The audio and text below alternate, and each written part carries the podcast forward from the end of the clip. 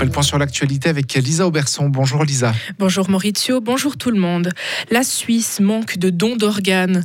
L'an passé, 88 personnes sont décédées alors qu'elles étaient sur la liste d'attente pour un don. Cette année, en seulement trois mois, une trentaine de patients sont décédés car ils n'ont pas eu la chance de recevoir un organe. Ces chiffres sont alarmants selon Franz Immer, directeur de Swiss Transplant. Heureusement, certains hôpitaux se sont équipés d'un nouvel appareil de perfusion. Ce dispositif donne plus de possibilités aux médecins. En effet, le cœur des donneurs continue de battre dans la machine. Elle laisse plus de temps aux médecins pour la transplantation. La marche bleue s'est achevée hier à Berne. Les marcheuses ont rejoint la capitale pour faire entendre leurs revendications. Elles souhaitent le respect de l'accord de Paris sur le climat. Quelques 150 participants ont effectué la dernière étape avant un rassemblement sur la place fédérale qui a réuni plus de 4000 personnes. Partie de Genève le 1er avril, la marche bleue a accompli un périple de 224 km à travers toute la Suisse romande.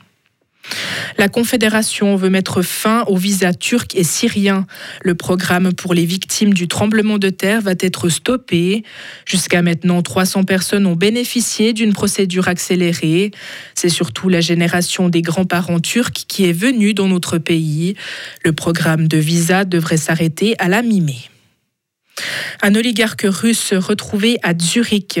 Vadim Novinsky, un oligarque pro-russe, célèbre de nombreuses messes à l'église orthodoxe russe de Zurich. Le diacre est pourtant placé par l'Ukraine sur ses listes de sanctions. Elle a aussi ouvert une enquête à son encontre pour aide à l'État agresseur. Le pays a gelé des avoirs de près de 100 millions de dollars. L'oligarque nie ces accusations. Les États-Unis ont évacué leurs ressortissants au Soudan. Le président américain a ordonné à l'armée de mener cette action pour extraire le personnel de l'ambassade.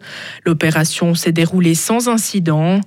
Aucune précision n'a été donnée sur le nombre d'Américains évacués, mais cela concernerait au moins 70 personnes selon un responsable.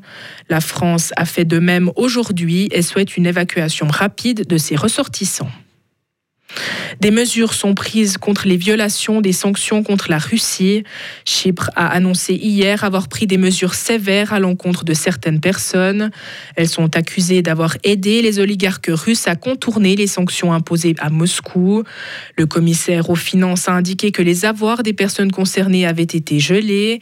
Chypre abrite une importante communauté russe, surtout sur la côte sud du pays. Un opposant qui avait insulté le roi rejoint le gouvernement. Au Cambodge, un opposant avait été arrêté le mois dernier. Il était accusé d'outrage au roi et incitation à la haine suite à des publications sur Facebook.